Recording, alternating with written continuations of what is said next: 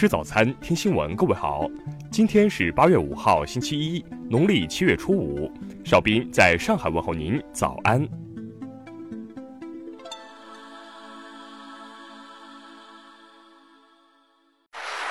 首先来关注头条消息：法定婚龄是法律规定的最低结婚年龄。目前，《婚姻家庭编草案》二审稿中规定，结婚年龄男不得早于二十二周岁。女不得早于二十周岁，延续了婚姻法的规定。有学者认为，二审稿中对法定婚龄的规定依然过高，应当适当降低。建议规定，建议规定结婚年龄男不得早于二十周岁，女不得早于十八周岁。主要原因有：一、我国关于法定婚龄的规定偏高；二、降低法定婚龄是我国目前人口政策的需要；三、降低法定婚龄。有助于改变目前初婚初育年龄偏高的现象。四、现实生活中存在男女双方因未达法定婚龄不能办理结婚登记而同居生活、生育子女的现象。学者表示，法定婚龄是法律规定当事人可以结婚的年龄，不是当事人必须结婚的年龄，更不是当事人最适宜结婚的年龄。是否结婚，由当事人视具体情况而定。听新闻早餐知天下大事。昨天，港澳办、中联办发表声明，严厉谴责香港极端激进分子三号晚侮辱国旗、挑战国家主权的违法行径。预计到二零二零年，我国近视总人数将达到七亿，约占总人口的百分之四十九。近视问题已不仅仅是一个卫生问题，更是一个社会问题。国资委表示。央企加互联网是国企混改模式之一，是市场主体的合作共赢，不是所谓的公私合营。近期，一些地方爆出老师因惩戒学生而受处罚的事件，教师惩戒权问题引起广泛讨论和关注。对此，教育部表示，教师教育惩戒权实施细则将出台。工信部透露，目前。我国行政村通光纤和 4G 网络比例均超过百分之九十八，提前实现国家“十三五”规划纲要二零二零年的目标。今年第九号台风利奇马已于昨天下午在西北太平洋洋面生成，未来可能影响华东沿海。国家药监局相关负责人表示，我国疫苗信息化追溯体系建设将在建立追溯标准规范的基础上，落实不同环节主体责任。昨天，河南鹤壁警方通报瓜农盗赔偷瓜者三百元一事，对偷瓜者宋某刑拘三日，派出所执法有过错，涉事警察被停职。下面来关注国际方面的消息。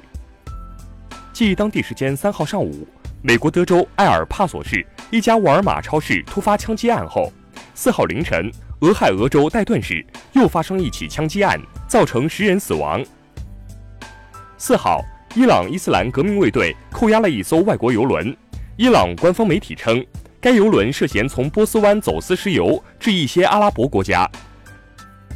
消息人士称，韩国政府和军方考虑本月内在日韩争议岛屿举行军演。该演习原计划于六月进行，但韩方顾及韩日关系，将演习推迟至今。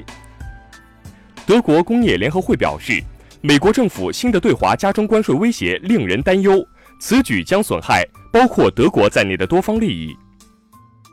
英国首相幕僚康宁斯表示，即便议会工党及部分保守党议员借由不信任投票发起大选，也无法阻止约翰逊在十月三十一号带领英国无协议脱欧。委内瑞拉总统马杜罗日前谴责美国政府威胁封锁委内瑞拉，已经责成委常驻联合国代表把这一情况通报联合国安全理事会。韩国日前爆发上月以来最大规模对日抗议集会，谴责安倍晋三扩大对韩国的贸易限制，并要求安倍为日本战时的强征劳工行为道歉。四号，四十岁法国钢铁侠萨帕塔成功乘飞行器飞越英吉利海峡，在英国丹佛着陆，这也是人类首次利用飞行踏板飞跃，全程三十五公里，耗时二十分钟。下面来关注社会民生方面的消息。三号，宁乡市发生一起故意杀人纵火案，这一女子杨某某当场死亡。目前，犯罪嫌疑人陈某已被抓获，案件还在进一步调查中。佛山一网逃男子因右手手指被高压喷气枪打伤，不动手术可能面临截肢。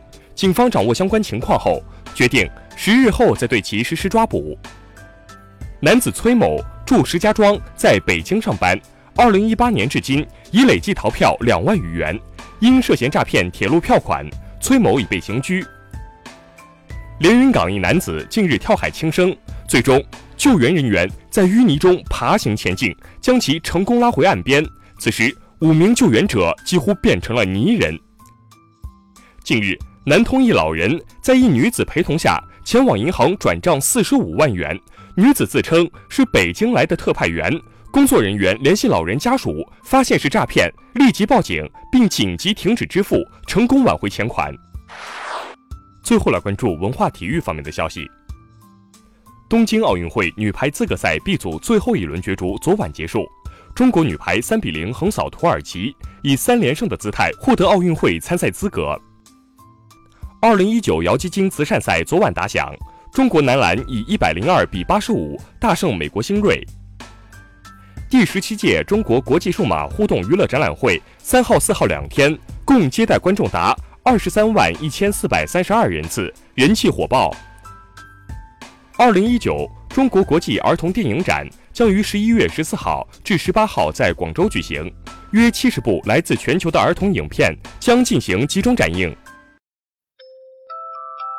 以上就是今天新闻早餐的全部内容，请微信搜索 xwzc 零二幺。也就是新闻早餐拼音首字母再加数字零二幺。如果您觉得节目不错，请点击再看按钮。一日之计在于晨，新闻早餐不能少。咱们明天不见不散。